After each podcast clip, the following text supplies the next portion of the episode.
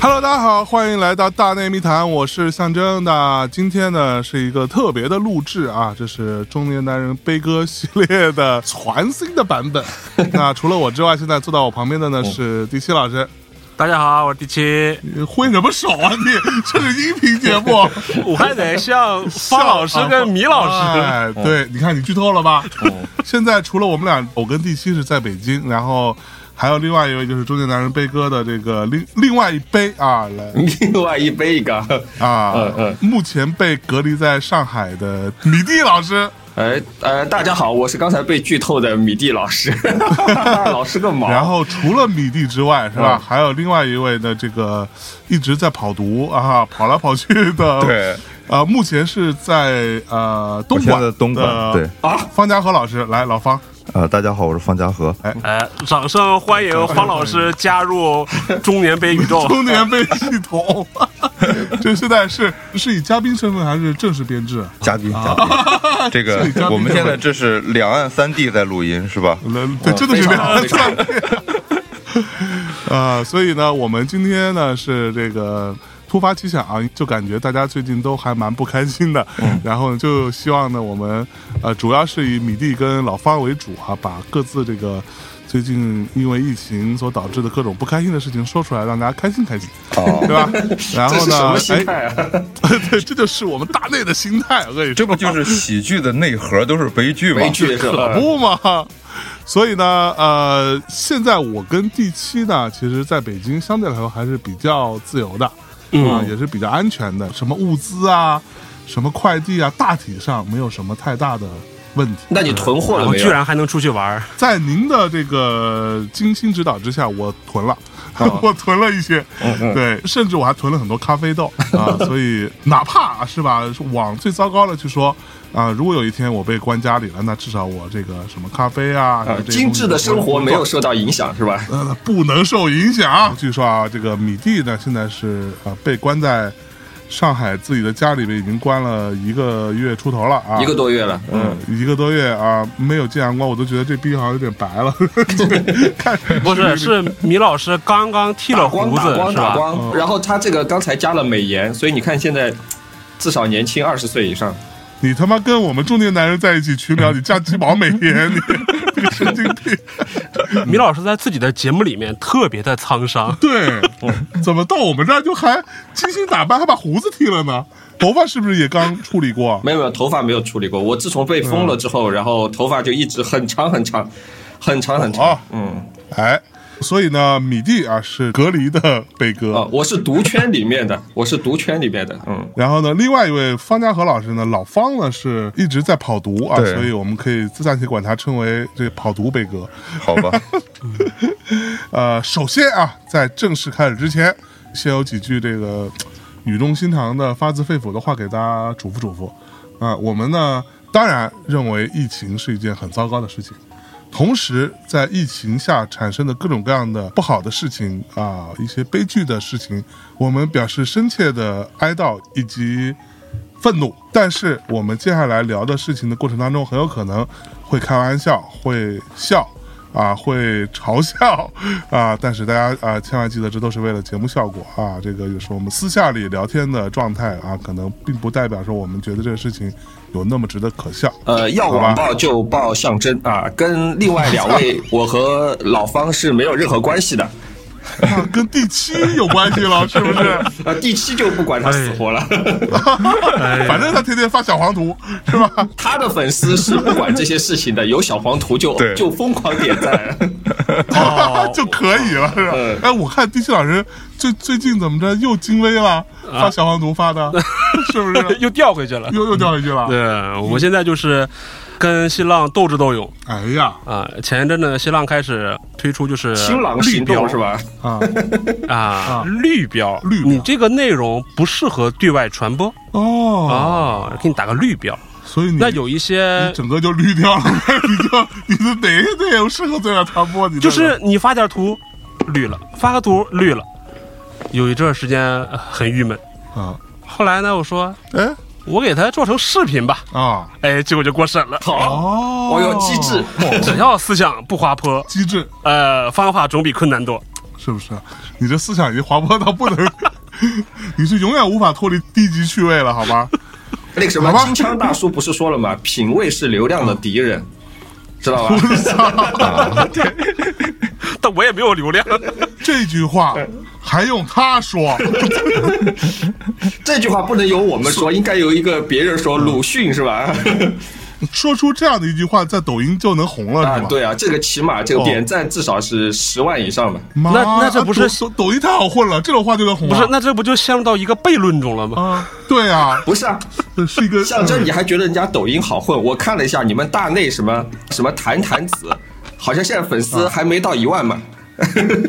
这 这事儿跟我没关系，这是他们自己玩的。这你看哪天哥们儿给你做一个，我跟你说，你看他红不红？就什么品味流浪敌人这种话，我他妈一天能说一百句，我跟你说。对，啊，各位听众，小本本记下来啊。聪明话，跟你说。嗯，好了好了，拉回来拉回来拉回来啊！抖音还是很牛逼的啊，我们要 要保持 respect 是吧？respect 啊，在抖音上能红起来的，必然有一技之长啊，过人之处啊。但是有一些人呢。就是尤其是直播默默无闻，哎呀，原因是什么呢？是谁呢就是我经常会刷到一个艺术类的一个 UP 主，哎呀，啊你你不是拉回来了吗？你一直播哎没声音，啊我操，在夸夸其谈，眉飞色舞，手舞足蹈，然后哎这静音，哎，你就不懂了吧？这个叫行为艺术，你知道吧？行为你大爷！你去找找葛雨露，让他跟你解释一下，好吧？这叫默剧。刚才不是说吗？这叫默剧，默剧双簧。对，就是默剧双簧。嗯，哎呀，好吧，好吧，拉回来，拉回来，拉回来啊！那我们正式开始。哦，已经水了八分多钟了，啊，差不多。神经病。那我们先这个从米蒂老师开始吧。米蒂老师，你这个看看你微博，看各种你的这个社交平台，反正还蛮大压力的哈。你是从什么时候开始被封的呀？我啊，我三月三月十三号是个星期一，然后早上的时候我去上班，然后我们小区的物业的经理就给我发了一个发了一个微信啊，那个人名字叫菩提子，很好玩。菩提子然后，然后就说，他说从今天晚上八点钟开始，我们要封四十八小时，就是封两天，到周三晚上才能解封。你赶快回来，我就赶快我就回去，因为我想两天其实也没啥，对吧？然后就回去封了两天，到周三晚上的时候，到了八点钟。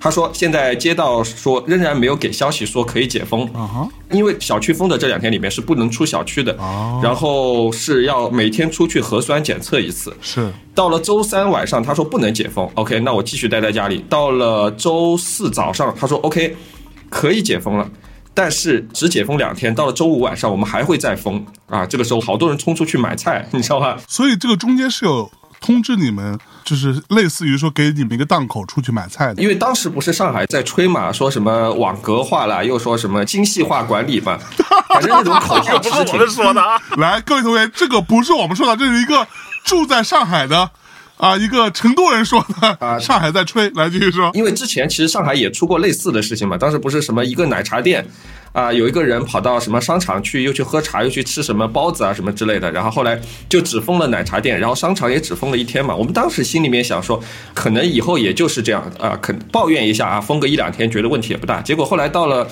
周三封了之后，周五就说。哎，那你们这个要接着再封，也没有说理由，反正就说接着再封。嗯，那这个时候呢，大家就冲出去狂买菜。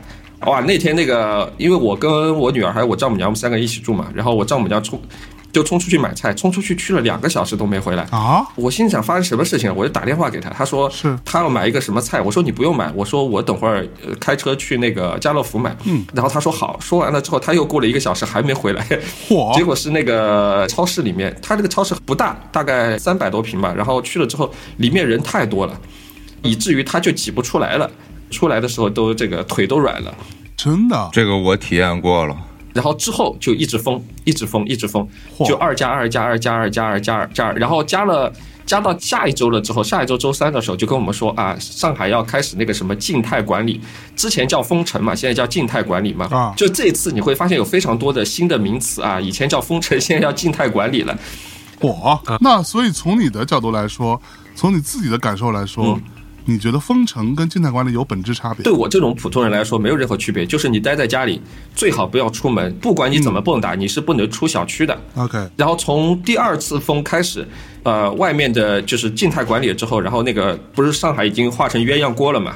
啊浦东先锅封啊对当时想的是浦东先封，浦东封完了之后，浦东解封，然后浦西再封。这个封的过程中间呢，就是不能够过桥的，这段说的怎么那么像是某一种儿歌啊？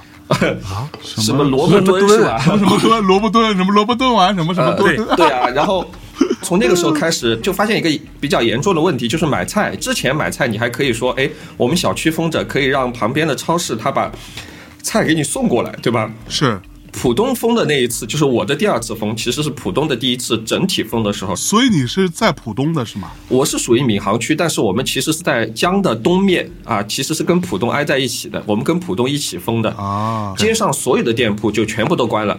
以前你还觉得可以买个外卖啥的，也不能买了。然后你要到超市去买东西，也不能买了。整个大家就其实有点慌了啊。但是当时大家还是比较乐观，因为当时是说浦东好像封个五天，四月一号早上五点解封，然后浦西从四月一号早上三点开始封。然后这个时候，我们浦东的人就在这儿，在这个抖音上看到我们这边封的一塌糊涂，人家那边在什么浦西还可以去什么喝个咖啡啦，哦是吗？什么吃个火锅啊 什么之类，心里想，哼，等我们解封，我们也要气死你们。没想到 结果到了四月一号的时候啊、然后小区就说我们接着封，我们接着封，因为 我操然后浦西也开始封了，因为开始想的是四月一号我们就解封嘛。啊！他不解封了之后，大家就开始慌了，就说这个菜怎么办？因为开始想的就是说买个三五天的菜，什么肉啊、菜啊、饭啊啊什么之类的，还有各种各样你想得到想不到的东西所以说到买菜，啊。刚才有提到说您的这个丈母娘大人，嗯嗯，啊，他们不是出去买菜，然后在超市里被挤到出不来吗？对对对，就是我之前有看到过有一种说法是说，呃，那一轮就是嗯，当然并不是正式的倡导，嗯，但是呃，放大家出来。真的去买菜，这一轮其实也造成了对还蛮严重的这种对人员聚集的。对，因为当时大家都慌了呀，因为浦东第一次封的时候，就整个街道上就没有外卖了，你知道吧？就没有餐厅了，就是我操连便利店都关掉了。嗯我记得当时是说，记得是十点钟的时候告诉你说，啊、下午三点钟就要封，那你现在要不要去抢菜？那你肯定要去的呀。我操，那肯定对吧要去？啊那你肯定要去啊。然后那个时候就是你在超市门口，你可以看到超市不断的离我们比较近的就两个超市，然后呃他们就不断的叫大货车运菜过来，然后菜刚刚运下车，然后就被很多人就分走了。就卖的非常非常的快，哦非常非常快，就这种情绪就加重了大家的焦虑和恐慌，你知道吧？本来可能你想的是只买三五天的菜的，可能一下子跨脑子一热，对吧？买了一一两个星期的菜，当然这个事后证明这个是正确的。然后到了四月一号不解封了之后，大家就开始慌了。哎，比如像你，你平常如果你突然有一天你被封了，你买不到菜，你咋办？对吧？然后这个时候那就叫外卖嘛，就只能没有外卖，下意识没有外卖啊，没有外卖所有的餐厅都关门了呀。第一是你不能叫浦西的外卖，那个时候是不能过桥的。然后到后面封的时候，哦不是浦西、浦东都封了嘛？很多餐厅现在都还是封的，然后只有部分的超市在偷偷摸摸的送东西，但是你不知道谁在偷偷摸摸的送东西偷偷摸摸的，啊。对，然后对，这个时候就发挥抖音的作用了。哎这个时候在抖音上看附近的人啊，抖音它不是有三栏吗？一个是推荐，一个是你关注的，然后再后面是附近。然后我就哎看附近，然后就发现那个我们附近的超市那个人也很聪明，他就在上面拍了一段视频，然后那个视频上面就写的是你要买菜就加这个微信啊。那个时候我们就开始先是加微信，然后怎么怎么感觉是一种地下党的工作状态？对我的天哪！对啊。然后开始的几天嘛，就是我们附近有一个联华超市，然后里面有一个卖水产的人。为什么是卖水产的人呢？你其他比如像你是卖大米、卖酱油的，你不怕呀。对吧？这个酱油放它两个月问题也不大，但是卖水产的他不卖掉，他这个鱼就死了呀。对，就坏了，对臭，了。然后他就说，你们买我八十八块钱的鱼，我可以给你带这些东西啊，都是按超市这个价格给你给你带过来的。然后那个时候，啊这个在奢侈品界叫什么？叫他妈配货 对对配。你想你想买我这爱马仕这包吗？嗯你得先配一个爱马仕的这个鞋拔子，啊，对，类似类似。你想吃我这个鱼，你得配个黄瓜。哎，，对，然后不是你得你想吃我这黄瓜，你得配的鱼，他是这意思。啊那个时候我就很机智啊，那个时候我就怕后面物资不够，我就找他买了很多的鱼，呃，买了四条活的鲫鱼。我家楼上正好有水池子，然后我就把这些鱼养起来。我心想，我可能一次吃不完。我不知道你们，我经常去看那看那种末世求生的那种视频。哎，你要是跟那个鱼有感情了，你还会杀它吗？哎，我继续，你听我讲啊，就是，然后当时就买了很多鱼，有杀好的，然后放冰箱的，然后我想肯定要养活鱼，我就养这个池子里面，养了四条，现在只有一条了，现在只有一条了。我操！对，有部分原因是因为刚刚买来，你要有些要吃掉，然后，还有两条是养着养着它就死了，就是因为它在运输的过程中间，身上不是会跟别的鱼摩擦嘛，就会有伤口，它们受伤了就死了，死了就吃掉了啊。剩下一条鱼，现在我跟你讲身上的伤痕全好了。李老师，啊，根据金鱼期 这个日剧说，日剧，鱼鳞受伤，你给它撒点什么盐，盐水还能够自愈。这个再说吧，哦哪想到那么多？然后那个时候就有基础的得。有盐水。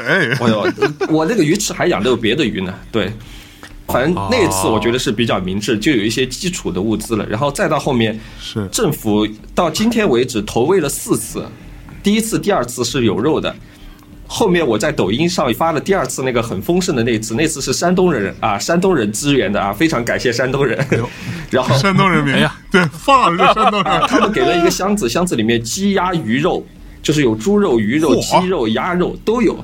哇，真的超级丰盛！啊我放到那个抖音上被人骂死了，人家说我们这边吃不上饭了，你们那边还在搞这个，然后估计是引起了这个公愤。哎第三次就是今天第四次，就再也没有送过肉了，就就全部都他妈烂泥！我跟你讲，你就是害群之马，你这我。跟你讲，就是闷声发大财。对，第一次、第二次我们看了一下是外地支援的，外地支援的哎啊，一般就会比较好啊。中国人嘛啊，都是把最好的东西给给同胞嘛，对吧？然后到第三次、第四次越来越差的啊，就是上海市政府自己出钱了。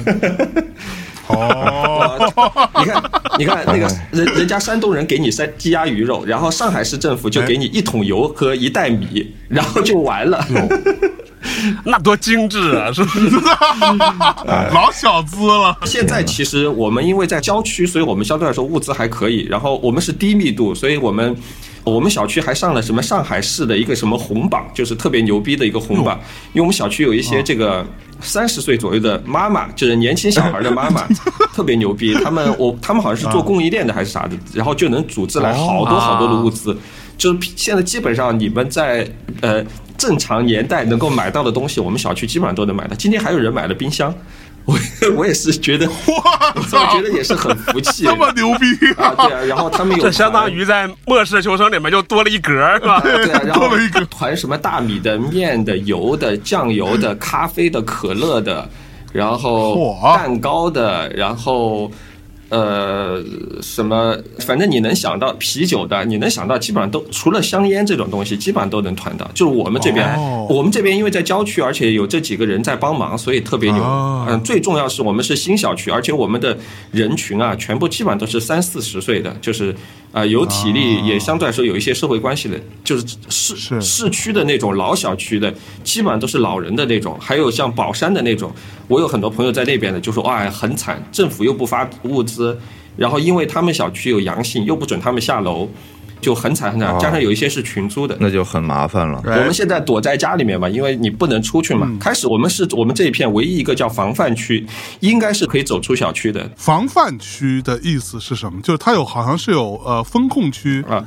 啊，它分别什么意思？啊，呃，具体的名字我有点忘了，就是最牛的那个区，就是连单元门都不要出，建议是足不出户。OK 所有东西由志愿者给你送进来。嗯，然后第二个比这个稍微轻微一点呢，就是不能出小区。啊第三个呢，就是如果你一直以来都是全阴的，就从来没有出现过阳性的话呢，就叫做防范区。理论上说是可以出小区的。啊，啊，但是呢，因为我们小区是我说的是叫极度的民主，我说的是叫堕落的民主了。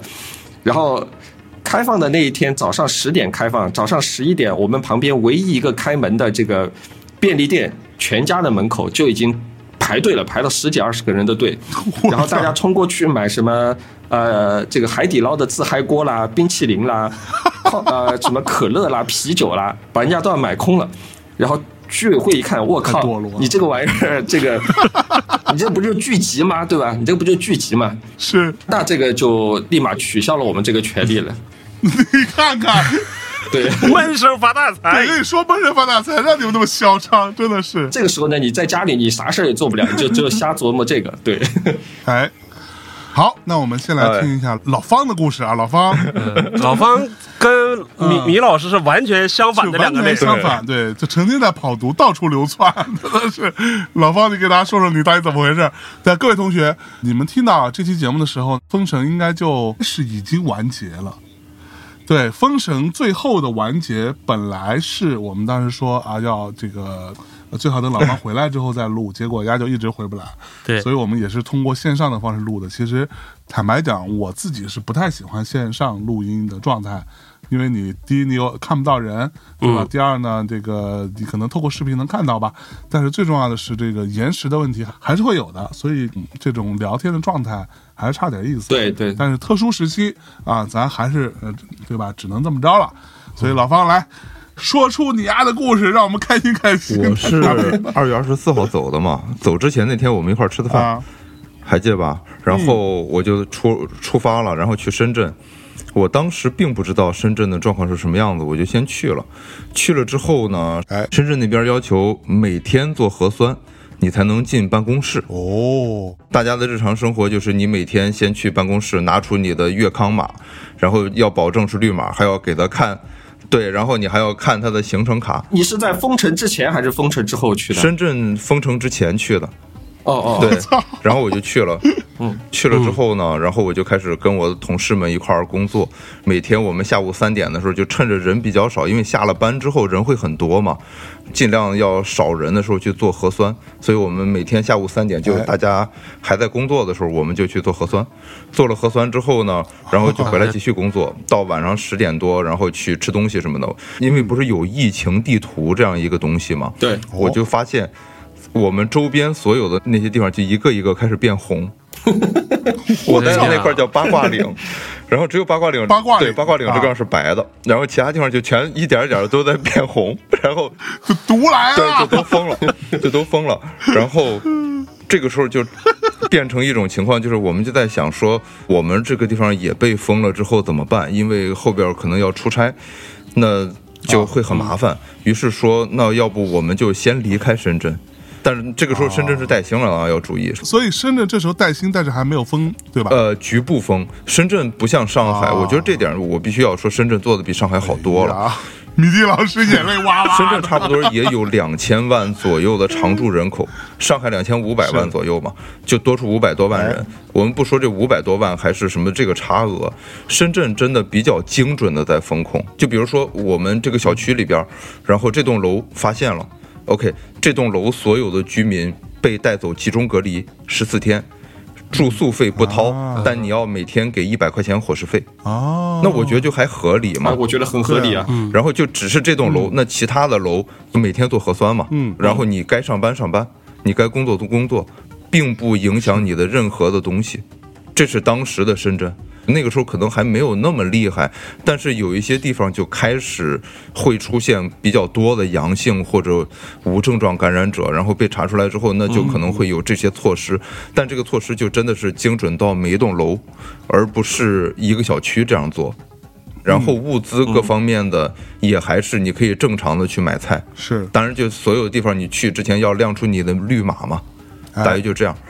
于是我们就在深圳一直待到三月四号我必须要出差了。然后我们就说，那因为我那个时候也是把一个工作做完，我就说那回北京，正好回北京把我们的那个《封神》录完嘛。对然后还有两三个打内的节目一块儿录，然后结果我就弹窗了嘛。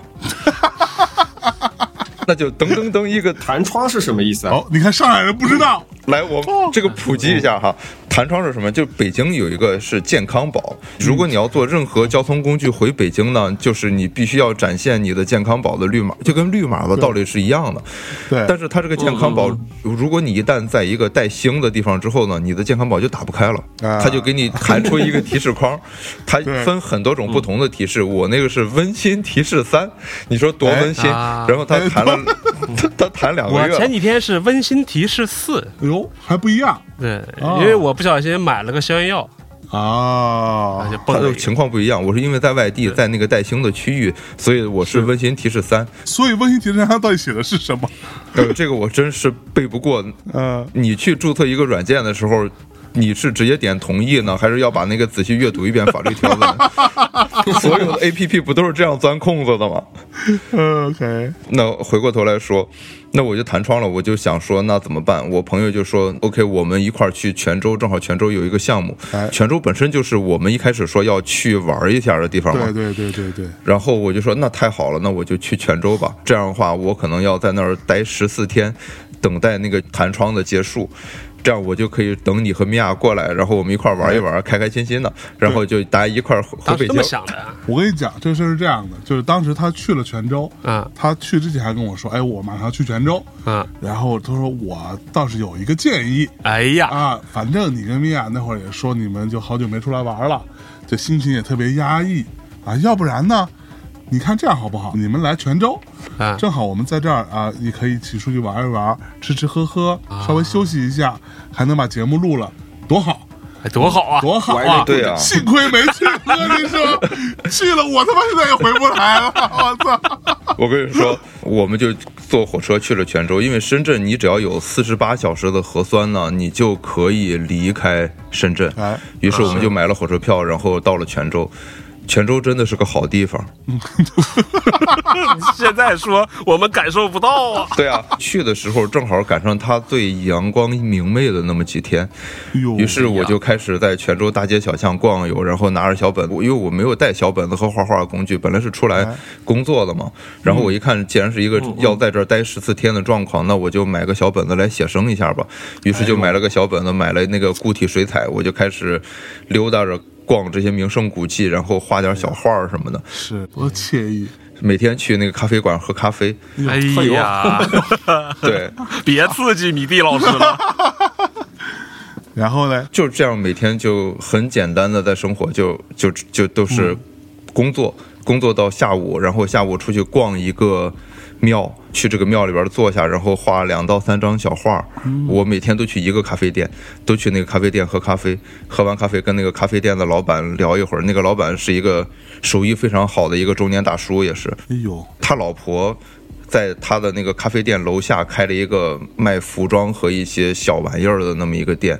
有一天，他老婆就跟我聊天，然后聊的是建筑史，你 怎么还跟着老婆聊嚯呢？因为他在帮我冲咖啡，然后他老婆就说：“哎，你是干什么的？”我就，金鱼期又出现了，然后我们给那个泉州做一些市政方面的工作，然后说：“哦，他说你说做这块儿啊，那你知不知道某一个建筑师？”然后他就说了勒柯布西耶，然后我就说：“啊，我特别喜欢勒柯布西耶。”于是就变成，就我们开始聊各种建筑史的事儿，聊了很久。有一天，我又是在那个外边画画，画着画着的时候，忽然我同事给我打电话说：“那个，你先回来吧。”我说：“哎，有什么事儿吗？” 心头一慌，他说：“泉州发现病例了，我们要想商议商议怎么办。真的，”当时他跟我说这个话的时候是三月十六号，泉州出现了病例。出现了一个病例在那个丰泽区，啊，就是丰泽区立即就开始组织起来，就是开始封控等等这些事情就开始了。我在鲤城区，也就是那个泉州最老的一个城区，那个地方古庙是非常多的，而且我又住在一个古庙中间的位置，就我住那个酒店，到达每一个古庙的时间都是差不多的，差不多走路十五分钟就都能到，就特别近。然后我就说那好吧，正好我我一说我画完这张画就回来，我正在画，然后他们结果就出来了。就碰见我了，然后就巧遇一块儿去做核酸，做了核酸之后 就去吃肉宴，然后吃什么呢？就哎。是他们那儿一种小小云吞，然后叫肉宴，对，然后我还吃了一个那个肉粽什么的，然后就反反正听出来了吧？这逼反正啥也没落下，是 该吃吃，该喝喝，该玩对，玩。本来以为米老师挺悲，结果发现对，啥都没耽误。老板娘聊天该聊天是吧？啥也没耽误。操然后我就说那个你们干嘛去？因为我们住在泉州酒店，那是一个老的五星级酒店，是就虽然很老，但是还是很贵哈。然后就你这么大一帮人住在那儿，还是有点太贵了。我们就想说，也有可能，万一像深圳那样，因为我说这个话的时候，深圳已经开始封城了，就是进入到那个静态模式下了。嗯，因为既然你是从深圳来的，必然就有点经验嘛。于是就说不要出现这种状况。我们首先第一是不要在这个酒店住了，因为这个不可能有任何地方给你报销，所有费用都是你自己掏的，一天五百多实在有点太猛了。而且我们不是不是一间房，是十几间房。哎呀，然后就说那我们就去别的地方吧。于是我们就找了一个民宿，也是在那个酒店的旁边。当时这个民宿里边就是一个旅客都没有，于是我们就等于说。把整个民宿包了下来的意思，于是我们就住到民宿里边去了。那个民宿就在开元寺的对面。嗯，我到那个民宿的天台上就能看到开元寺的双塔，就那么一个位置。然后我就特别喜欢那儿，然后我们就开始搬行李啊什么之类的。我在那个咖啡店喝了一周的咖啡嘛，然后我就说，那我再去找那个老板看，如果他们运气好还没有关门，我再去喝一次咖啡，因为我知道这次去喝完咖啡之后，很有可能就会封城，封城之后就没有咖啡可喝了。所以你的重点真的是在咖啡嘛？呃，咖啡是一个方面，哦，对我是一个实话实说的人，然后那个。因为他那个地方老老板娘是另外一啊，方面，不是老板娘。然后他那有一个店员小姐姐，呃是一个有花臂的店员小姐姐。然后她的那个气质，我一直想给她画一张画，但是因为我一直都在工作什么的，就没有时间去干这件事儿。然后我就说那天如果她在的话，我就跟她说，我说我想给你画一张像，我可不可以给你拍个照片什么的哎呦？也是要干这件事儿。于是我就去了嘛，去了之后。跟那个小姐姐说，我需要，我想给你拍张照片，然后画一张你的肖像，然后她也很爽快就答应了，然后我就给她拍了张照片，画了嘛。是画了之后我就想说，等到之后送给她嘛。那怎么送呢？怎么送送的时候再再见一面啊！不就得加微信了吗这这不？就要加微信吗？你呀有经关键验的问题，你个老 老金鱼期了，这是你这个，操！我没有加他的微信，我觉得这个东西就很有趣，就是这个东西就是很奇妙的一个玩意儿。我觉得，就是如果你还能遇到这个人，那你就遇到了；如果你遇不到这个人，就说明就没有再遇到的可能性了。就哎呦，刘德华演的那个《师姑》里边的那段话嘛，你找他就缘起嘛，你不找他缘散嘛，就是这样一个意思嘛。哎呀我觉着高端了，这套高端了。说辞，第七老师很熟啊。就这么一件事儿都能让老方说的好像挺有那么会儿那个什么，好像是那个意思。宿命的感觉，是不是？这个逼简直是老渣男。然后我就给那个小姐画一张像，然后最后一天就我必须还要再做一次核酸，就是你要尽量保持你的核酸在二十四小时之内。哎，所以我现在就基本上我的嗓子应该都是茧的，都是磨起老茧的那种嗓子。对，因为我每天都在做核酸。呃，统统更健康。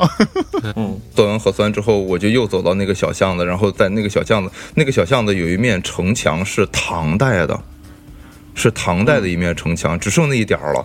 于是我就坐在那个城墙那个上画了一张画，然后就走到那个咖啡店，那个咖啡店也关门了。于是我就走回到，走回到我的那个旅店。所以咖啡店关门了，你最终有没有见到那个小姐姐嘛？就是我给她画完像，准备去给她的时候，咖啡店已经关门了，哦所以就是我画完了像，但是我没有缘灭了，缘灭了。那就可能是缘灭了。遗憾美，遗憾美。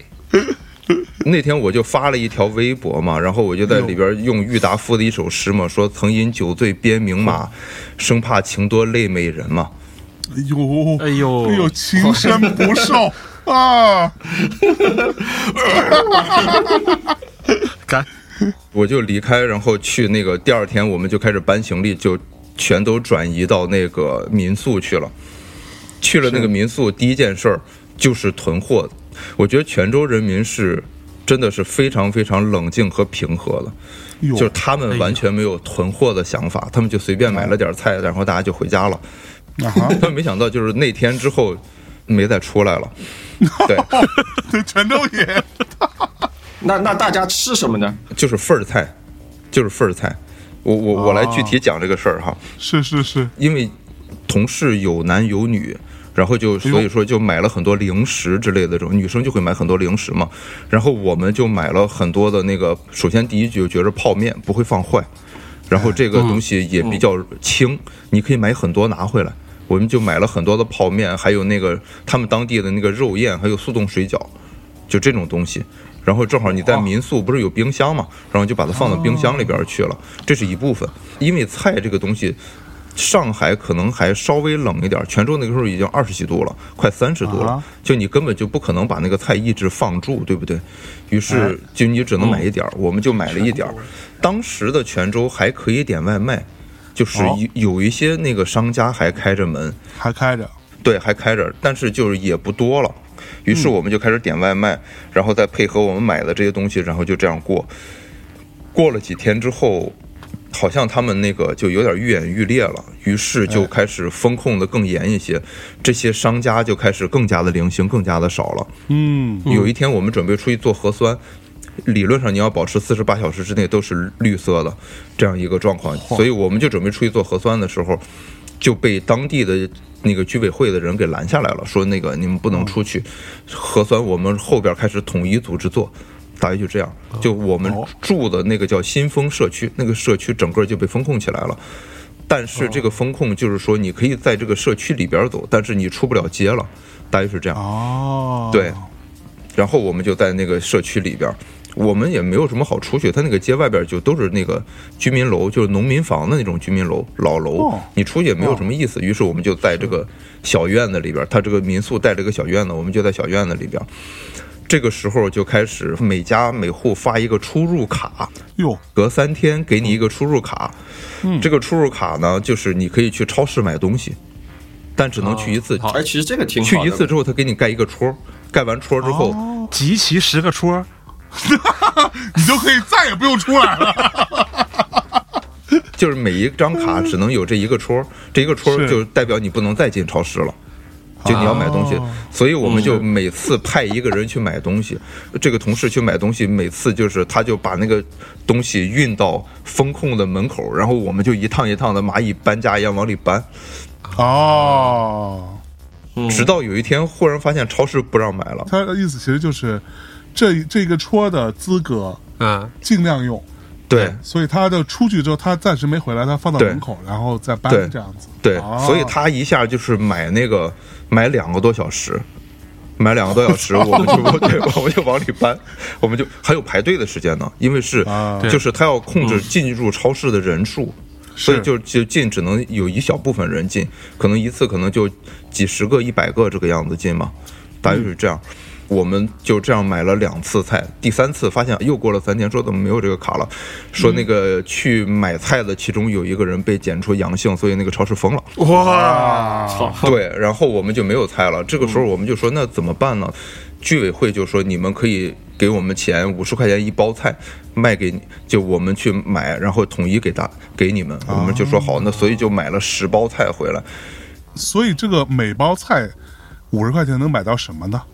呃，一包土豆，然后每包菜里边应该是五个土豆，然后还有两个圆白菜，然后还有每人两斤五花肉，大约是这些东西。可以啊，可以以啊，我觉得还可以就还可以有有菜有肉，比我们上海好多了。比上海的一些地方真的五花肉炒土豆片好多了，真的好多了。嗯但是这个地方有一个致命的问题，可能米蒂老师您没想到，我们是外地在泉州工作的，我们不可能带着油盐酱醋，对不对？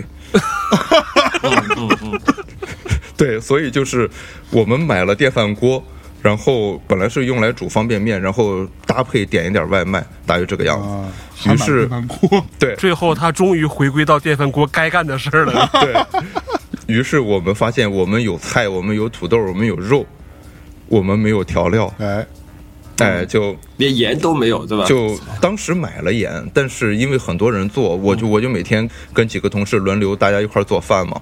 于是后来做到调料就用光了，大锅菜用的调料会比较多嘛。于是就后来就开始没有了，而且电饭锅是不可能有那种。就是炝火、炝炒什么这种效果的，哎其实呀，所有的菜要求就高了呀。就都是焖熟，基本上都是靠哎呀有焖熟。熟不错对，你还想怎么着啊？就大约就这样吧，然后就每天。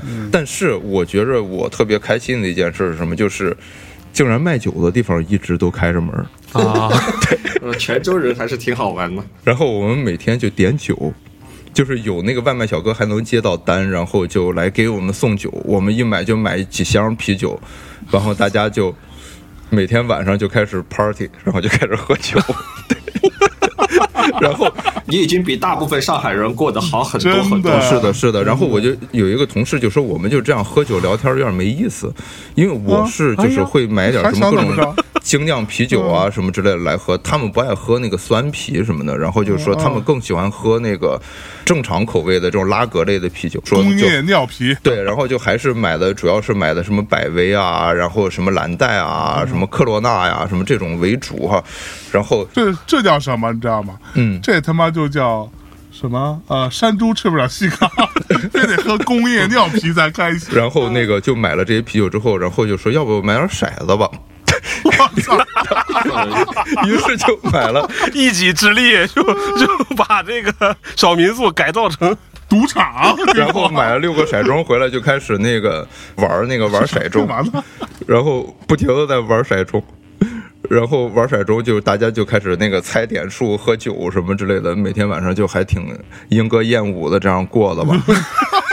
但是哈、但是我就说哈、这个事儿很有趣，就是因为其实我是一个对时间和空间不敏感的人，哎，就我在那儿关着，我每天该干活干活，然后我起来有的时候我觉着啊，可能这两天干活太累了，就有时候是跟你录音嘛。然后也是一种很好的调剂，其实对我来说，对。然后有的时候我就写大纲，有的时候我觉得这事儿都不想干，我就爬到那个天台画那个开元寺的双塔嘛，所以我画了七张那个塔。我的其他同事有些人就开始有点关不住了，就开始出现那种烦躁、抑郁等等这种这种状况，因为他们出不了更远的地方，他们就只能在这个小院子里边。虽然每天不愁吃喝，但是就在只能在这个小空间里边，就有点受不了了。终于有人受不了了，就去居委会问说怎么办，说我们是外地人，我们不能一直在这个地方不停的耗，因为本地人没有房租的压力呀。我们是要在这儿租的是旅店啊，我们这么多人在这儿，然后 花了钱，对，每天都在花很多很多的钱。就是你们明天做完核酸，如果核酸结果出来了，可以开证明离开。啊，这个规矩是以前就有啊，还是你们突然想起来一问，然后他们之前都没想过，没问过是吗？反正老板老板出钱买啤酒嘛，能摸几天鱼摸几天鱼。可能居委会一看你们天天过得挺好，莺歌燕舞的夜夜笙歌，觉得好像也乐不思蜀。因为我们当时就是确实是有工作要出去做了，他们一开始说就是封七天左右嘛，结果后来就七天变十四，十四变一个月嘛。哎呀，今天泉州才开始逐步解封，就我们今天录音的这这一天，也封了一个多月了。然后就是我有有两个同事，因为他们还有一个别的项目，于是他们就赶快开车就走了，就开了证明，开车走了。开车到了，说那个我们把车还是给你们留下，不要万一你们要走的话走不了，他们就把车停在了泉州火车站，就高铁站。哦，停在高铁站，然后他们就买了火车票，因为有核酸证明嘛，于是就还有那个街道开的那个出入的证明，上面写着你这次离开泉州就不能再返回了。所以他们就也回不来，于是他们就买了火车票走了。走了之后，那我们就继续等待隔离胜利和解封的消息。结果这个消息就遥遥无期。啊，对，然后这个时候就说，我其他同事就又开始耐不住了，于是说那我们也走吧。于是我们就又去做核酸开证明，开完证明之后，发现他们去火车站距离我们住的地方大差不多八到十公里左右，啊，但是泉州现在是全面封城的状况，没有公共交通，没有滴滴。没有没有那个出租车走，没有公交车 就只能走路，只能走路。可以骑车腿儿嘛，骑自行车嘛自。行车刷不开，因为自行车都是滴滴什么他们这些厂牌嘛，这些厂牌都把这个妈妈蛋，这个厂牌把所有的程序都锁了，嚯，就是你什么东西都扫不开，，就所有的共享单车都刷不了。对，都扫不了，扫不开，我操，根本就扫不开。他们说怎么办？我说那就没办法，我们就走路去呗。然后我说就其实你想想也还好，八公里，八公里其实你真真的是跑毒啊！然后还得背着电饭煲，没背没背电饭煲，将近两个小时了。有行李，我差不多两个小时吧。还有几个同事在那儿坚守，他们还有工作留在泉州做。我们因为要有别的工作要做，我我有东莞的项目要做，所以我要必须要来东莞嘛。于是我们就东莞的项目，不要说这么暧昧嘛。易老师突然米蒂老师突然之间兴奋了，听到东莞兴奋了。然后米老师，姐，我们都是东莞人，这不就是做玩具的地方吗？那可不嘛，那都是玩具。象征你又想歪了，真是。就不是米老师说脏了，是你心脏了。嗯，玩具那都是玩具，都是玩具。然后我们就那个背着包，拖着行李箱，然后从我们的旅社出来。出来之后呢，居委会的那个人就说啊，对不起，泉州让你们受苦了，还跟我们这么说。哎，对，然后说完之后，哎但是你们要想清楚，你们跨出这个门儿，你们就进不来了。任何一个地方都不可能收留你你们，万一你们有一种和平饭店的感觉？就万一你们就是无法离开泉州，你们就只能睡大街了。这是当时那个工作人员的原话。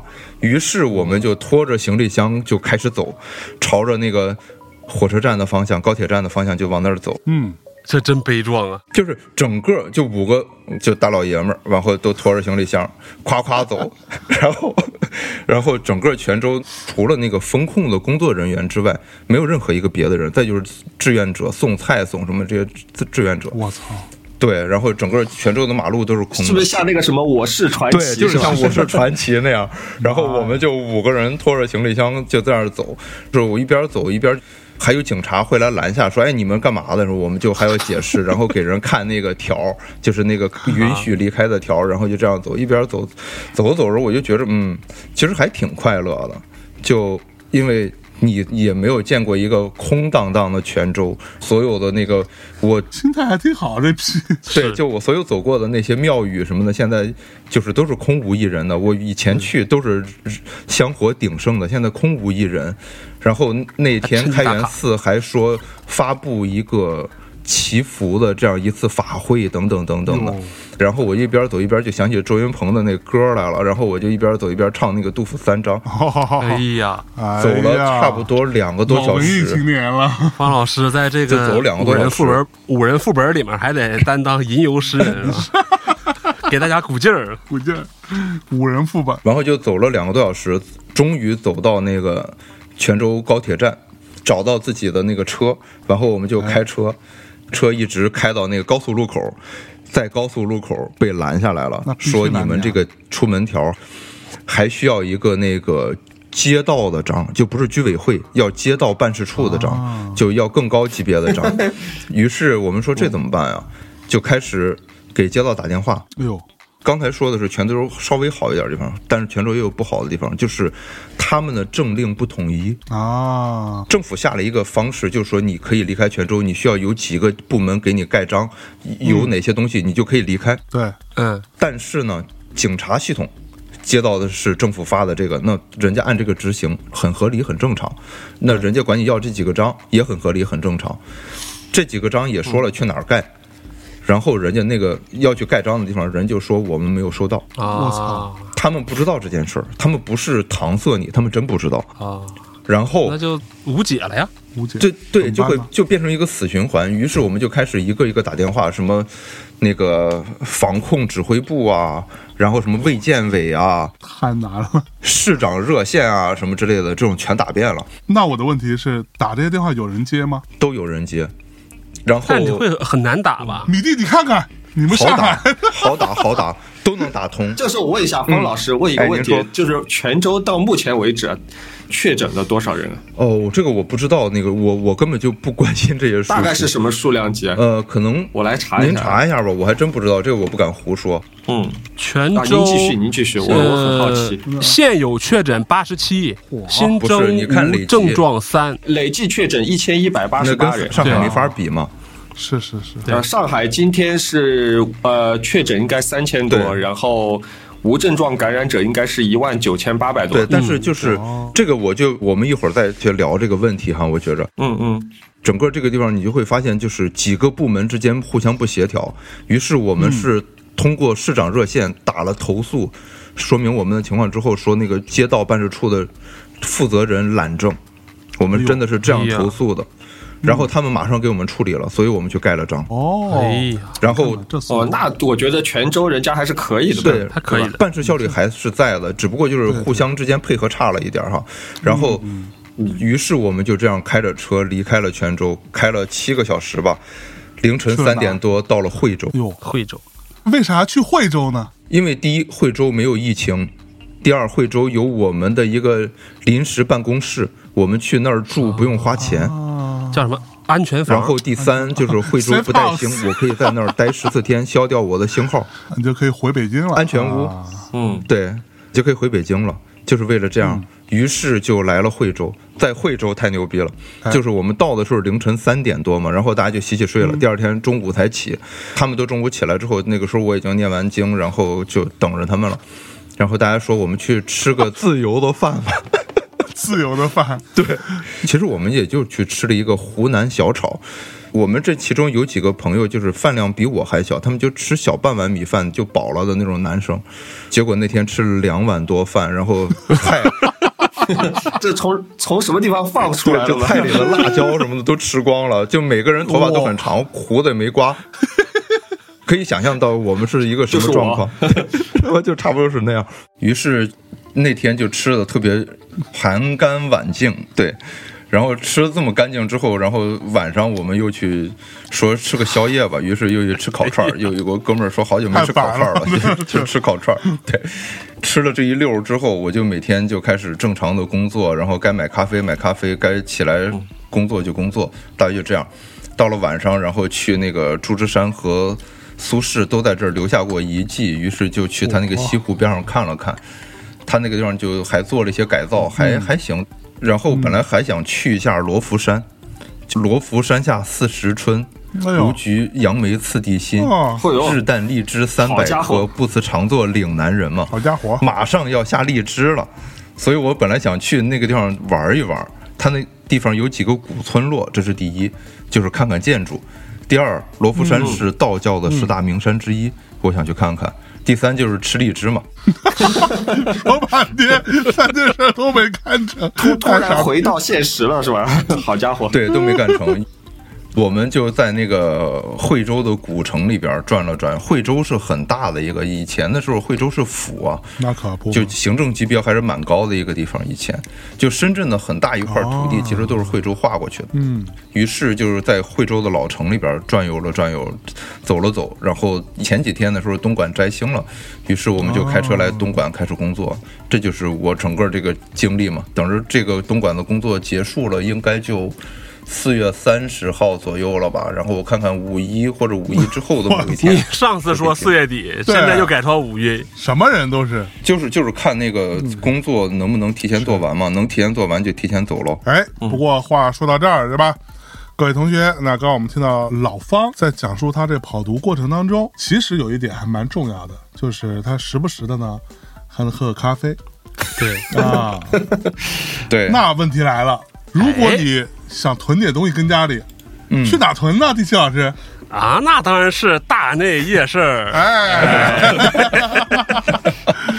各位同学，大内夜市里边不光有这个啊比较简单的这种袋泡咖啡，也有非常精品的咖啡豆，还有各种酒啊。在疫情期间，我听很多啊这个上海的朋友说，这个酒啊、咖啡啊、可乐啊什么这些东西，那是他妈的硬通货，硬通货。是不是啊，米蒂老师？呃，对，前两天不是有个帖子嘛，就是有个人，嗯，应该是个高档小区，他在他们小区的楼下大堂里面放了一箱这个可乐，就拉罐、啊易拉罐这种可乐，他就说，哎，如果你没有喜欢的话，你们就下去拿。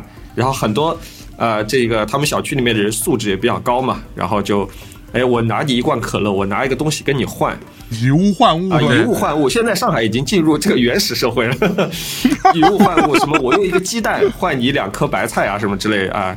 然后现在烟酒、可乐、咖哎啡这种啊、这种这个呃小情趣类型的这种物品，是价格就会比较高，你知道吧？我们那个店长那天跟我说，他抽烟的嘛，他说他们邻居给了他两条烟的时候，他当场就想给他磕两个，因为他已经有十十四天没有抽过烟了，然后妈呀！然后他说就趁这个机会现接了场就想磕两个，所以你知道前一阵我爸跟我通电话，嗯他还问我说你有没有想要囤点东西啊？还还跟我说呢。我说北京应该不至于哈，北京应该原则上应该不至于。上次我在上海也是这么说的。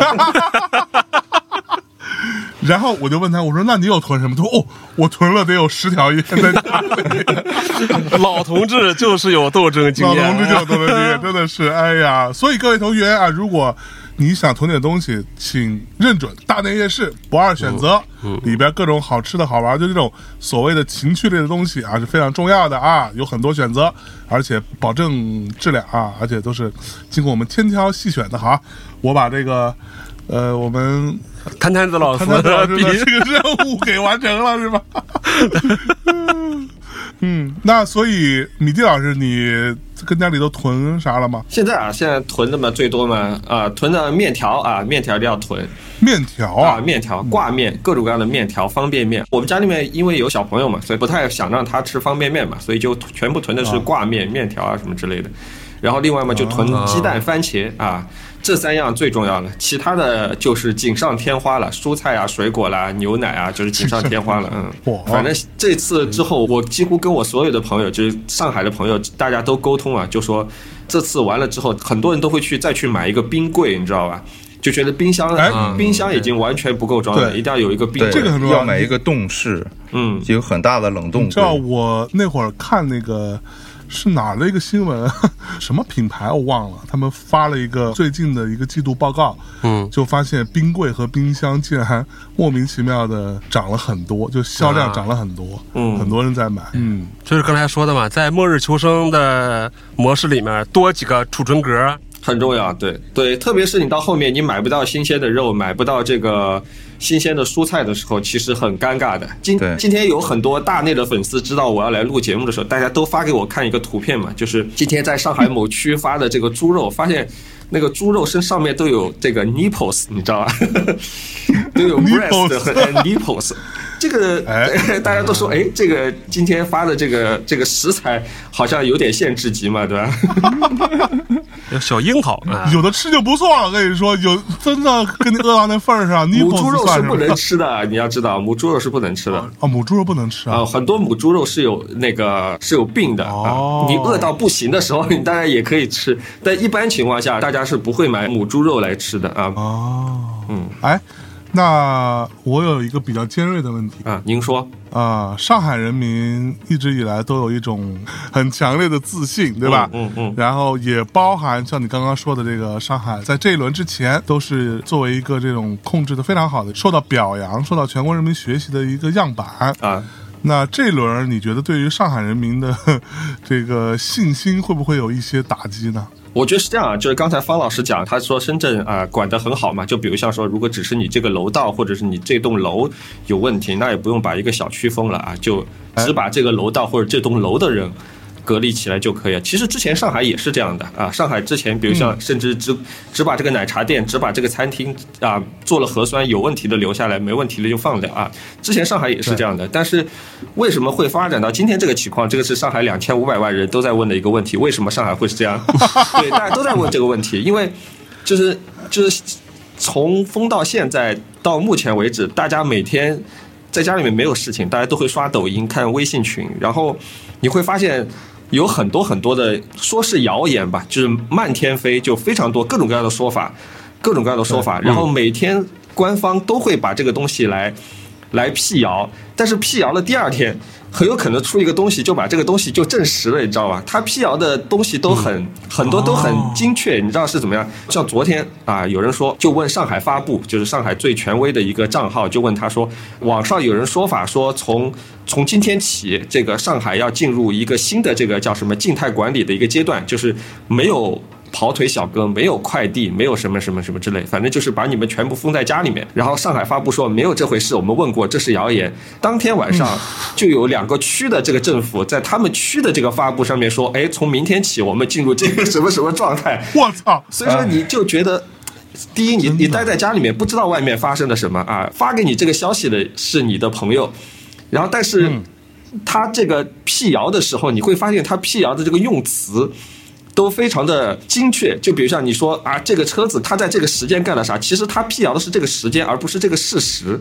哦，你就会觉得它就是完全是在用一些，就中间发生很多这种辟谣的事情，你都会觉得，你都会觉得莫名其妙。就在这个中间，不知道这个外面发生了什么事情。就是我在上海待了待了，我看十十六七年了吧，你的很多对上海的这种信心或者是了解，你。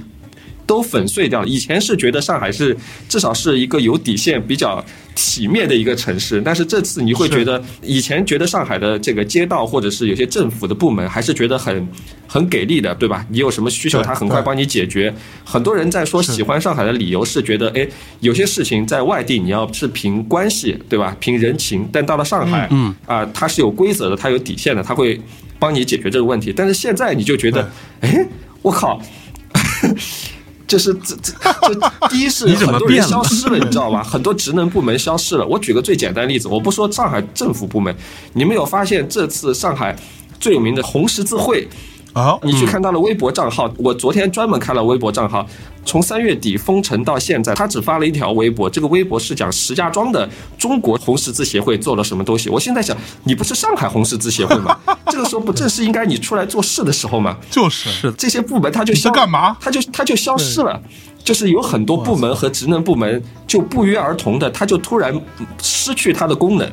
这个时候，作为我们这些老百姓，我们也不知道发生了什么，但是确实这些东西就没有，然后又出现很多莫名其妙的，你们可以看到可能是真的，可能是假的烂事儿。嗯，我们之前引以为傲的这个城市，它它一下子就烂了，就是这个打脸来的太快了，我不知道该怎么解释，你知道吧？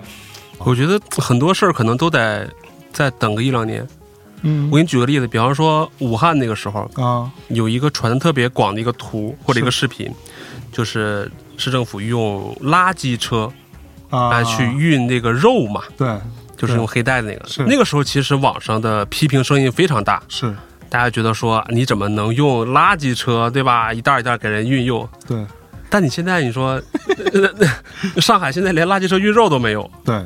呃，就是是这样，各位同学，我看到过有一波这样的说法，就是尤其是在初期这一轮的初期的时候，是在针对上海人的，就是觉得上海人怎么怎么着，对吧？怎么全国人民都能吃的苦，你们家就是吃不了，就你们比较高贵，就是你们怎么怎么样，你们生活要精致，你们非得要咖啡，你们非得要啤酒，你们非得要可乐什么的，凭什么是你们？但是说实话，我我觉得你私底下发发牢骚可以啊，但是有一点我，嗯，非常政治不正确的说，我们以上海过往这么多年的直辖市的 GDP 来说，以及它呃给中央贡献了多少的税收来说，大家可能都知道，我们中国的呃所谓的这个呃共同富裕这件事情的提倡，其实它是一个分配问题吧。我们从过往的数据，从呃国家公布的这些数字来看，如果说你不是北京的、江浙的，或者说你不是呃还有哪儿什么广州的、深圳的，对，如果你不是这几个地方的人，那么请你清楚的知道一点：你们过往、你们生活中的很多面、很多部分是靠上海人养着的，是靠上海人民在给你们呃创造那个税收、创造财富，然后再去把他们由中央统一的调配去分到很多很多很多省市来去支援你们的。所以我我觉得在这个时候去类似于呃人民内部去这样子的这种鄙视和说风凉话，我觉得是非常糟糕的。而我们应该做的事情是要去想办法去找到问题在哪里，以及去如何解决这些问题。我觉得任何针对政府职能部门的一些呃质问或者说去问责都是应该的，但是不要去说上海人怎么怎么样。我甚至之前还在知乎上看到过有一条，就是这个人在说的事情，然后获得了无数的赞，他可能。一万赞、两两万赞，就讲自己刚到上海的时候，可能类似于受到了一个呃火车站的清洁工和一个什么售票员、公交车售票员的某种歧视是吧他的歧视，对吧？嗯。然后他得出的结论就是，上海人今天这样就是他妈活该。既然能够得到一万多、两万多的赞，我真是觉得这个不是上海人的问题，这是可能我们中国人可能会烂掉。的问题。就因为表演情绪是一个特别简单的事儿嘛，嗯，就是当你表演一个情绪、宣泄一个情绪的时候，因为情绪是所有动物其实都有的一种东西，我觉得它就很共同，于是大家就更容易共情进去，于是一块儿宣泄，就所谓乌合之众就是这么来的嘛。对，对嗯，然后，但是就真正会表演的人，大家会明白一个，就学过表演，或者说你真正研究过表演的人，你应该知道，表演是克制情绪。嗯，对，就同样的道理，就是当你去发一个帖子、发一个什么东西，你在表演一个情绪，你在宣泄一个情绪的时候，甭管你是真的假的，它都比较容易获得更多的认同。但是你真的去讲一个事儿的时候，你可能就只有几个人看过，嗯，而那个真正能看懂的人，他并不会回复你的，是，对他只会觉得，哎，这个人说的对，跟我想的一样，OK，就这样过去了，划走，对，就划走了，就这样。嗯，就所以所以尼采才会说，就更高的哲人独处着，并不是因为他们想孤独，而是周围没有他们的同伴嘛。嗯火。嚯，又上高度了啊！他一一下子竟然无言以对。我说你既然说到了这个嗯。地域黑的问题，对，作为一个共和国长子，瑞典人民，我们东北人民是不是？呃，你们你你们瑞典人有什么想说的呃我？们瑞典 没有没有没有，我只是说到这个地域黑的问题。我觉得这个东西呢，中国人有，日本人也有，对，国外也有。哎，那你都没去过日本，你怎么知道日本人有？那 我们对吧？云日本专家，关西和关东不一直这样那看但我觉得看柯南，你就能看得出来吗？对于日本的了解靠柯南。我觉得世界上只有一种对立，就是善恶对立，嗯就是好人坏人对立。嗯，但这个东西是很难的，就算你自己一个人，他也有好的一面和坏的一面嘛。没错。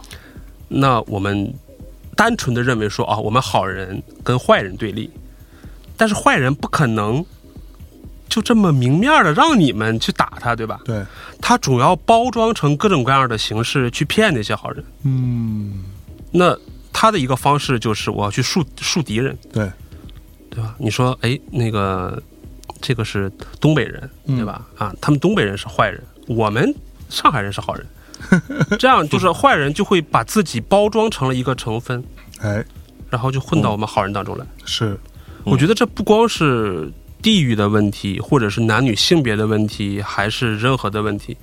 反正我始终坚信，就是世界上只有一种对立，就是善恶对立。嗯，任何其他形式的对立都是坏人包装成各种各样的形式，然后去嗯谋他的利，或者是去实现他的目的。嗯，嗯。嗯，说得好。是，哎，其实说实话，我倒觉得说，在这个中间啊，很多人都是被人，呃，通俗讲就是带节奏嘛，就是被带节奏的。你在网上其实去看，我最近看抖音看的比较多，然后前段时间有一天我发了一个视频，其实视频内容很简单，就是我我其实挺开心的。那天我收我收到政府的投喂了，然后发现是山东人的，因为我自己我爷爷是山东人，然后我觉得山东人投送的这个这个礼包真的还是蛮山东的，就是因为山东人很很好客、很大方嘛，就是山东好客就是你去见任何山东人，请你吃个饭，真的是，如果桌上但凡有一个盘子空了，然后你没有喝喝成这个喝成狗一样出去，山东人都觉得好像 今天这个礼数没有做到，对吧？对，没招待然后好。亏待你了。对，对，然后山东寄过来的先是一大包蔬菜，然后还有一个礼盒，里面什么鸡鸭鱼肉全都有。当时我放了，放了之后，然后你就会发现这个事情很有意思。山东人很多山东人在下面说：“哎呀，哎呀，好开心，好开心！我为我是山东人而自豪。”然后就有很多人在下面说：“哎，你看这个，这个就是上海人，上海人才有，我们外地人在上海这次就饿死了。”然后我说：“我不是，我不是上海人啊，我是我就是外地人啊。”然后有人就说：“那你一定是上海人假装的外地人。”然后我想，这这他妈有啥好假装的？然后，然后我有个朋友是个画家朋友，还是资鹏，然后他说他认识我很久了，他知道我是四川人。那个人说：“那你一定是被上海人收买了。”这个时候怎么可能同时有这么多人做这个，说自己收到菜了？然后我说，就像这种谣言，你已经没办法去。去辨别，然后你一点开，有好多人的这个账号啊，他上面就发了一条视频，或者根本就没有视频，是私密账号，他就发了一条是骂上海的。对。这个时候你就觉得很有意思，就说就是这个人，他要不然他就是真的，可能是就像人家说的“一一四五零”，要不然就真的他人生存在的意义就是为了 来骂上海人，所以你就觉得这个事情就整个呃人生太不快乐了，然后他就是找一个出口来发泄一下，嗯。嗯，我是药神里边有句话说的特别对，就是人只有一种病是穷，嗯。穷病治不了。比如说，其实为什么会有那么多人说到菜了，是因为你所处的那个位置，就你所能掌握到的社会资源。嗯真的就是你掌握社会资源越少，你看就是那种不会用手机的老人，他一定买不到菜吗？取决于他住在哪儿。我想，嗯，就他住的那个环境是个什么地方。对。嗯不过这个部分我倒是，就是我就是昨儿吧还是什么时候，我跟那个上海的朋友聊天，说还在聊到这件事情，就是很多老人其实他可能并不会或者不太会用手机，对啊，他其实就是在今天的所谓的这种移动互联网的大环境下，他被落下了。嗯。然后，当社会出现比较严重的问题的时候，就是这些人其实，你可以说他们相对于年轻人来说，这也是一种社会达尔文主义，对，只不过是比较隐性的社会达尔文主义。它就是有一种类似优胜劣汰的一个状况。那而且这些老人最惨的是，他们甚至他不会用手机，他不会抢菜，他甚至也没有什么渠道去抱怨，甚至没有、他甚至没有微博，对吧？嗯就像那个当时我们就武汉当时疫情最严重的时候，我们不是一块儿见面聊天嘛？我就说，其实嗯当时有很多可能是真的，但有很多可能真的就是编出来的谣言。嗯而我当时把朋友圈甚至一度关闭，就是我不想看到这些东西的一个原因是什么？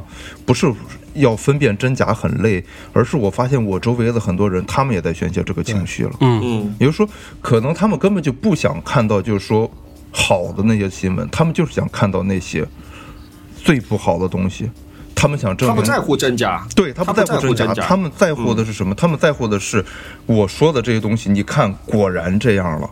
嗯，就是说，当然哎，政府每一个民众都有质疑政府的权利和义务，当然，这是每一个民众本来就是让渡出来权利，让政府去运行，嗯。他就有制约、监督政府的权利和义务，还有责任。那在这个过程当中，你当然需要对政府提出质疑，同时你也要能跟政府一块儿往前改。嗯。我是这么觉着的，是。而不是你只是提出质疑，然后不停的说不对，不对很容易说，每个人都可以挑错，嗯每个人都可以挑错。就你说我说的东西有什么不对？那一千个人，一千个人都可以挑得出来，请您告诉我们怎么改，嗯并且请您看着我怎么改。嗯，当然，就是这个改不改是另一个事儿啊。首先你得你得，对，这是话分两头说。对就是你你有就有那个坚决不改的，我也不是没见过。是，但是就你首先要知道怎么改，你不是只能看出错误来。嗯，然后就是因为这样一个原因，就是我觉着就所有这一切，你不能只是作为一个问题的发现者，嗯。只只发现问题没有意义，解决问题才是唯一的办法。是，对，然后另外就是像那个囤物资什么的，就这个时候我就说，我觉着我体现出了我生存状态的先进性，因为我我我是一直生活在一个末日模式里边的人，我一天只吃一餐，呃 然后睡睡眠时间大约四到五个小时。嗯虽然我抽烟抽的也挺厉害，但是我可以几个月不抽烟，甚至你说不抽了我就不抽了，没有瘾。我那在泉州隔离那一个月没有咖啡，OK 就没有咖啡，没有茶 OK 没有茶，那就喝水，嗯也可以活。然后大家说要喝那个纯净水，OK 没有纯净水，因为买不到，那就从自来水管里接出来水烧了一样可以喝。嗯就然后那没有肉了，那就吃菜了。嗯。没有菜了，那就吃鸡蛋了；没有鸡蛋了，没有这些东西了，那就吃面食了。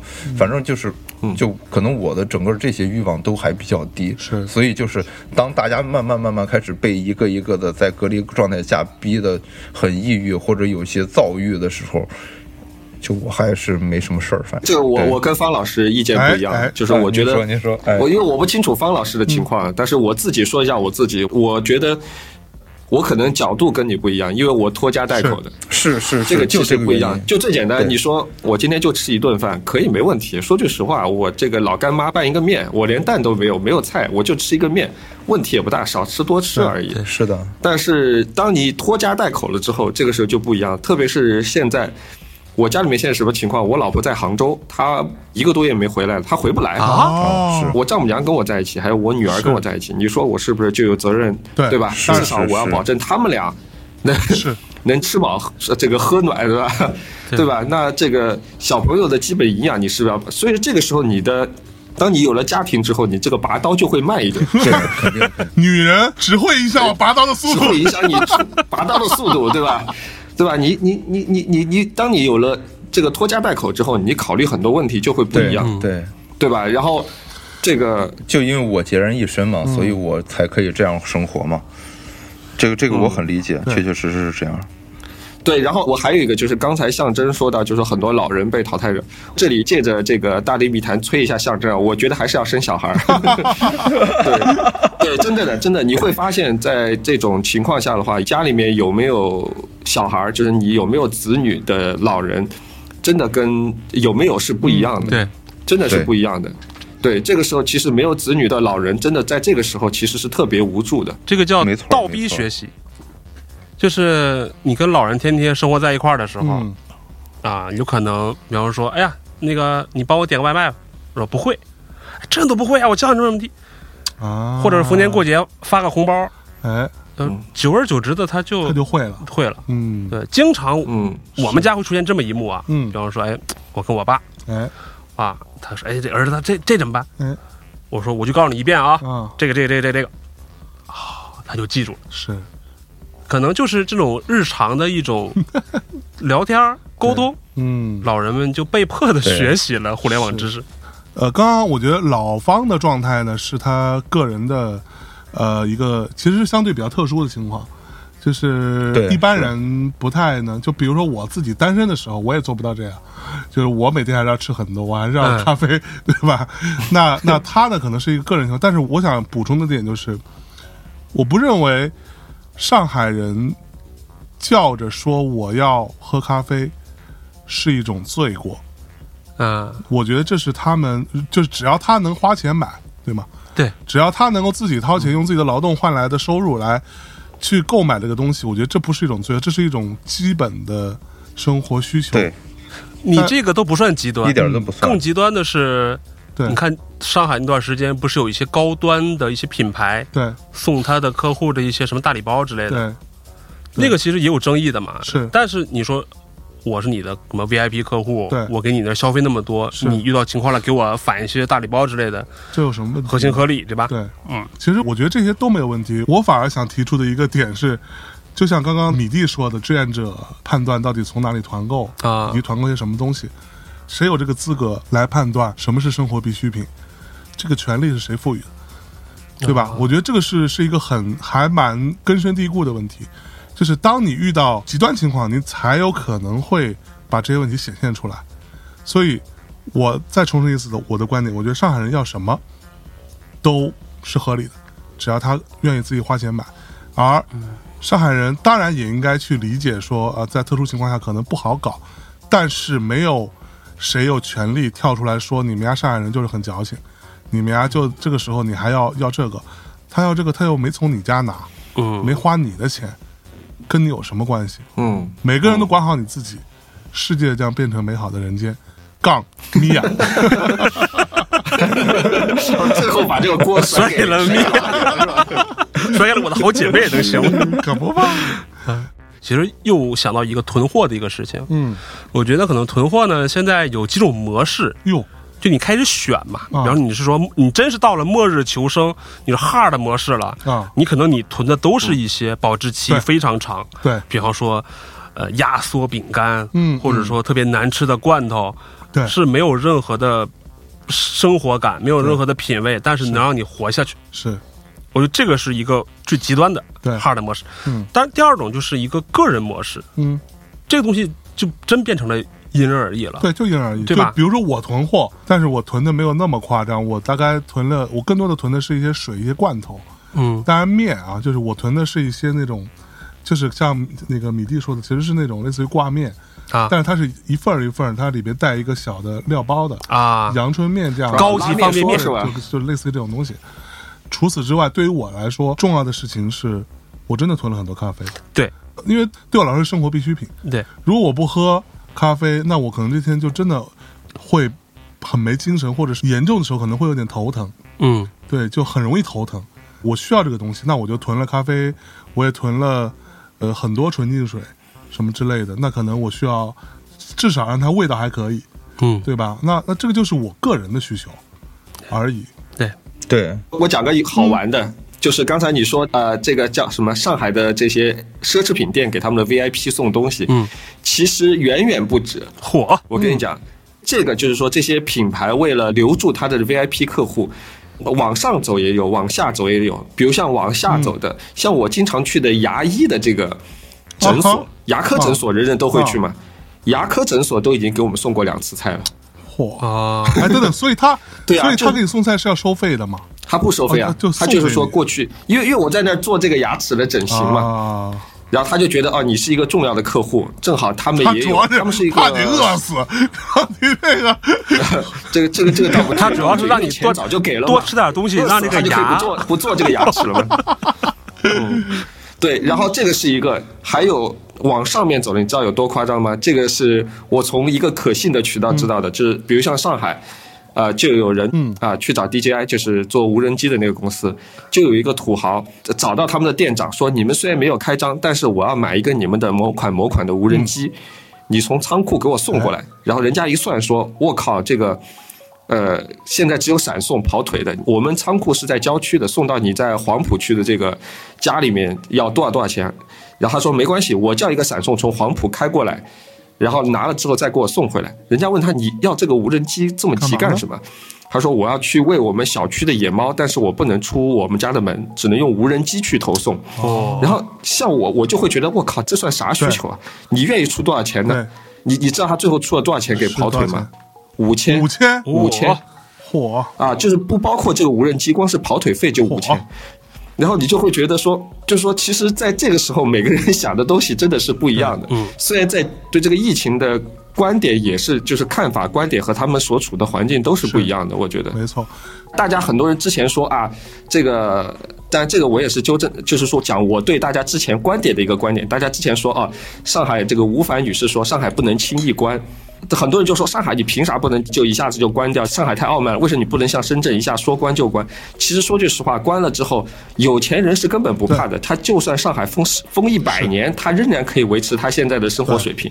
最惨的其实是中产阶级和下面的人，下面的人是。就是说，社会比较底层的，你是吃不到饭，没错，对，那中产阶级是他就在家里面，他的生意、他的这个工资是在平白在消耗的。像那天我看见网上一个人写，他说他在家里面封了二十天，他维持原有的生活水平，他在二十天里面花了大概两万多块钱。嚯，这个在我这这边可能比较难，但是在上海浦西那边，就因为有钱人太多了，人口太密集了，大家都需要物资，都去找这些。呃跑腿小哥帮他买东西，凭空就可以给你加几百块钱。啊前两天不是冒出来一个新闻嘛，也是被顺丰证实了的嘛。一个一个跑腿小哥一天赚了一万多块钱嘛，嚯，他可以一天赚一万多块钱，因为就只有这么多跑腿小哥，每个人都想赶快拿到物资，那自然你加一百，我就加两百。啊，方老师加三百，这个价钱不就加上去了，对吧？然后他们就养成习惯了，就说，哎，加三百以下的，我今天就不接，那自然就有人加四百，看谁比较急，看谁比较有钱，这个价钱就加上去了。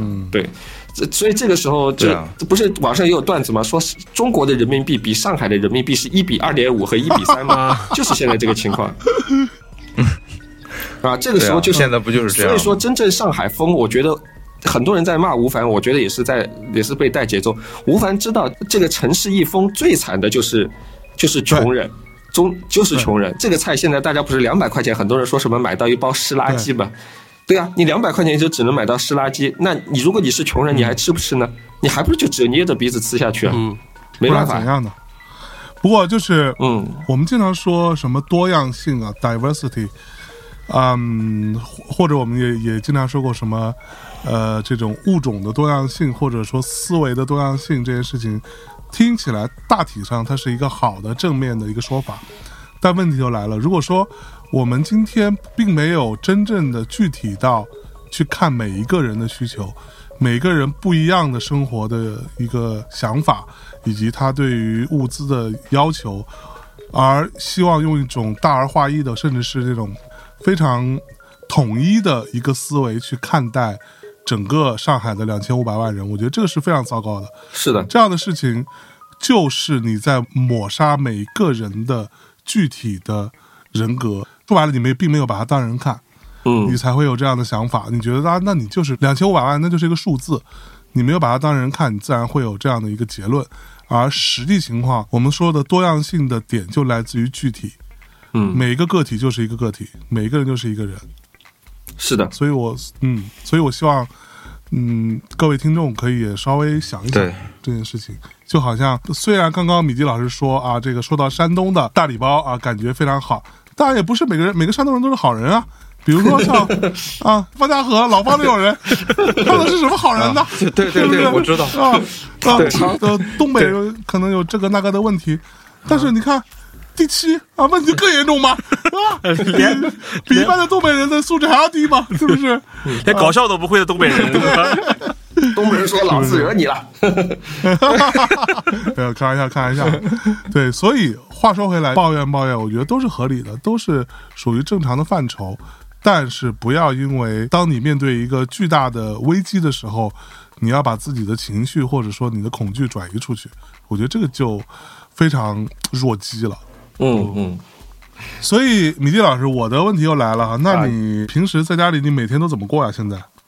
啊，早上起来先要抢菜啊，先先要去团购买菜啊，然后早上辅导女儿幼儿园网课，中午她睡午觉的时候呢，做一点自己的事情，然后下午的时候到四五点钟吧才有空，然后就开始弄弄晚饭，到了晚上的时候又要直播，哎，对，差不多这个样子，对，然后然后偶尔健 健健健身啊什么之类的，就是。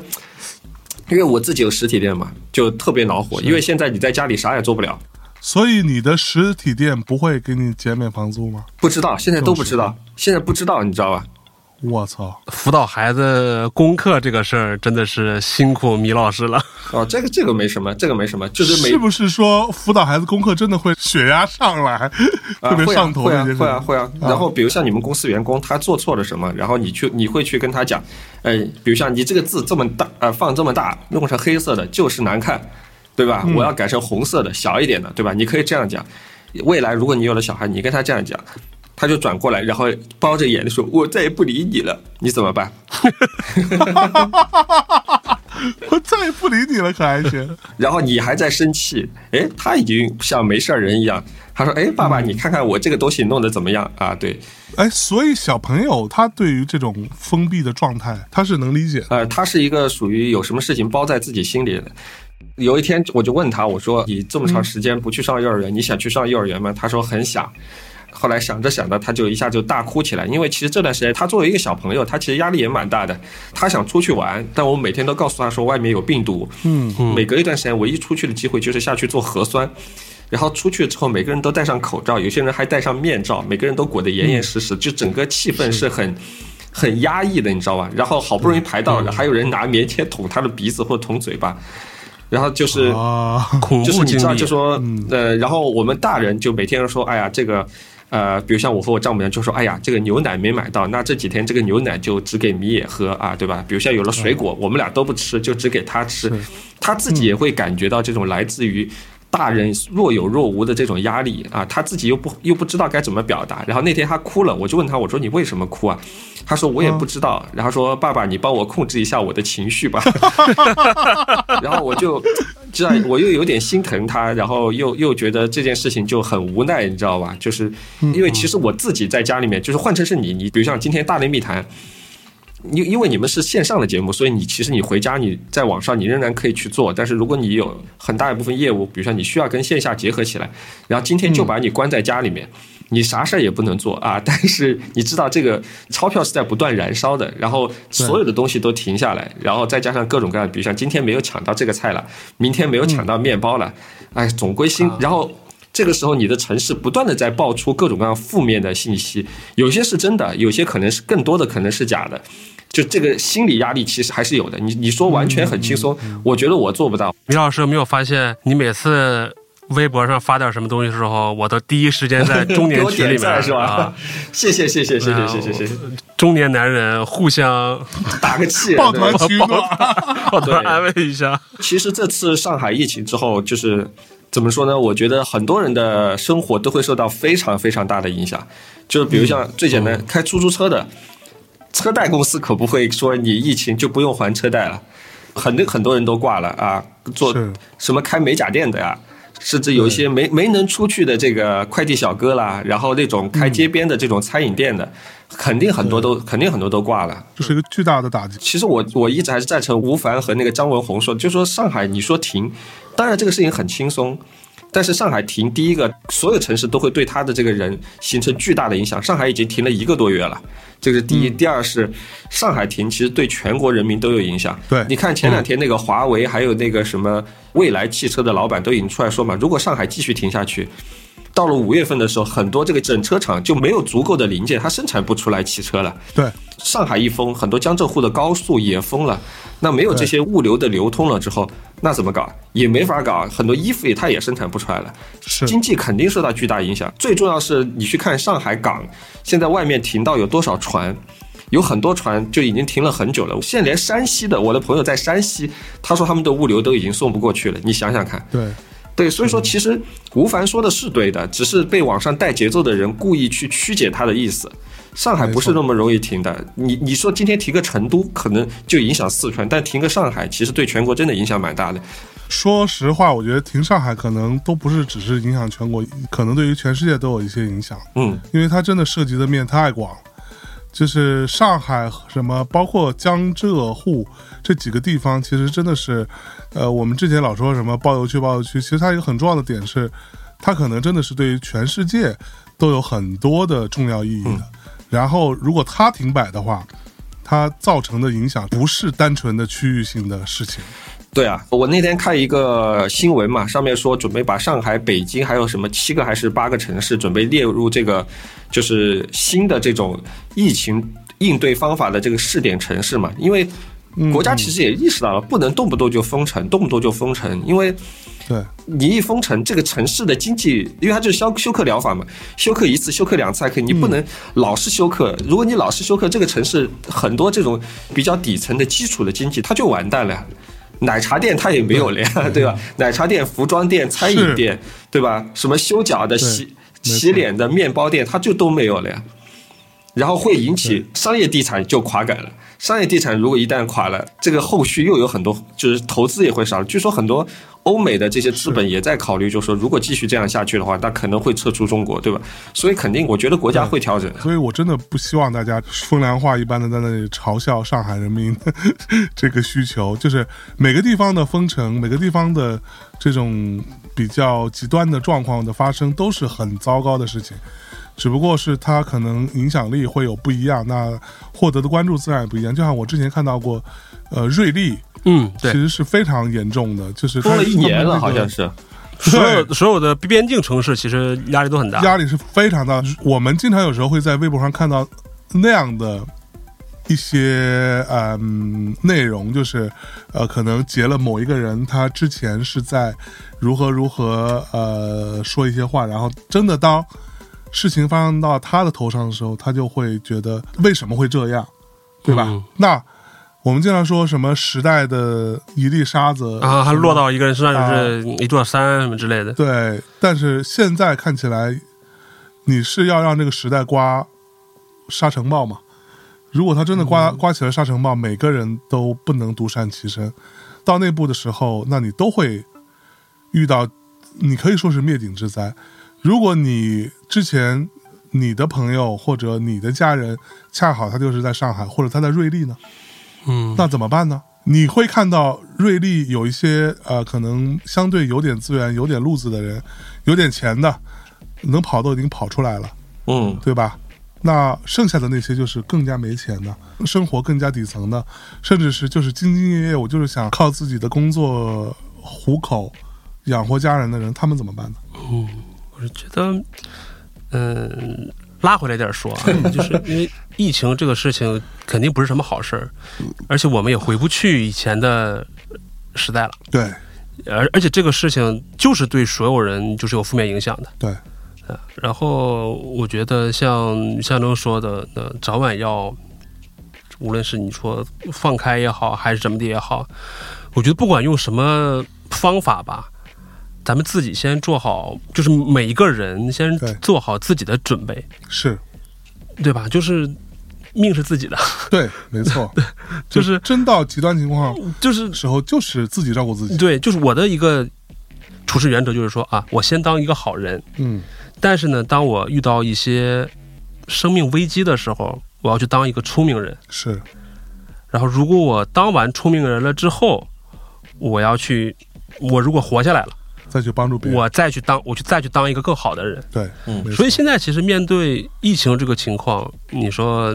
不管是国家什么样的政策也好，还是各种各样的变种也好，还是什么样的也好，我们自己先做好自己的一些基本工作，是，没错，对吧？你甚至是说不要在网上宣泄情绪，对，对，这个其实对于大家没有什么好处。没有任何好处。对，你说还不如去囤个罐头，对对对对，对吧？？你不，你不管是动态也好，还是什么，怎么说躺躺平也好啊，这么地吧，嗯，啊，但是你你真出现这个情况的话，人不可能觉得说我当时说了，哎，应该这么这样这样，你看我说过了吧？你正确了，对你的生活没有任何意义，对，你还是得活下去的。是，嗯唉，行吧。嗯。那以米蒂老师为代表的，嗯。目前在上海以及其他被封控的城市的各位听众朋友们，嗯。那希望你们都能够照顾好自己，希望你们也不要、呃，反正就是不要放弃希望，啊，先活下来那啊！我先活下来，先活下来。再图发展。啊，啊。然后呢，如果你呢可能是像呃老方一样啊，目前还在流离失所，也不算流离失所吧，啊，目前还在这个啊流浪流浪啊这个这么一个状况的情况下呢，也请你呢也不要放弃希望，是吧？然后尽可能的保护好自己，往没有疫情的地域地方跑一跑，然后想尽办法回到自己的城市，回到自己家里，或者呢，你如果是像第七老师这样，就是虽然呢，呃，老婆孩子不在北京，暂时分居的状况，那也是各自去照顾好自己，对呃，各自去为呃自己的生活多做一些提前的准备，打一些提前量，然后同时情感层面上的沟通也是非常重要的。然后，如果你像我一样的，就是我跟米娅，就是呃，可能呃，目前还是相相对来说比较安全的。然后在北京我们也在一起，但是我们的父母又不在一块儿，嗯，那时不时的也要去跟父母去多沟通和交流一下，也要去安抚他们，也要提醒他们做一些基本的准备，好不好？那最后方老师再给大家说两句呗。啊，我只想说，无论您现在所在的位置是被封控的，关在家里出不来的，还是您可以自由走来走去的，无论是什么样子，我祝大内的每一个听众白日平静，夜得安眠。我觉得这就就比较足够了。这是一个很艰难的时候，我觉着这个艰难不仅仅只是因为疫情，还有刚才米蒂老师说的那种经济往后的连锁反应。我想往后的几年其实都还会蛮艰难的。整个这样一个艰难的时候，先不说别的，啊、芙蓉镇里边有句话叫“像牲口一样活下去”，然后当然我们不能像牲口那样活下去，但是我们要尽量保持现在的状况，坚持过去，因为嗯，不可能有一个地方永远都下雨。等着下完了那天，你的朋友圈里边就会有无数的人在炫耀彩虹有多好看。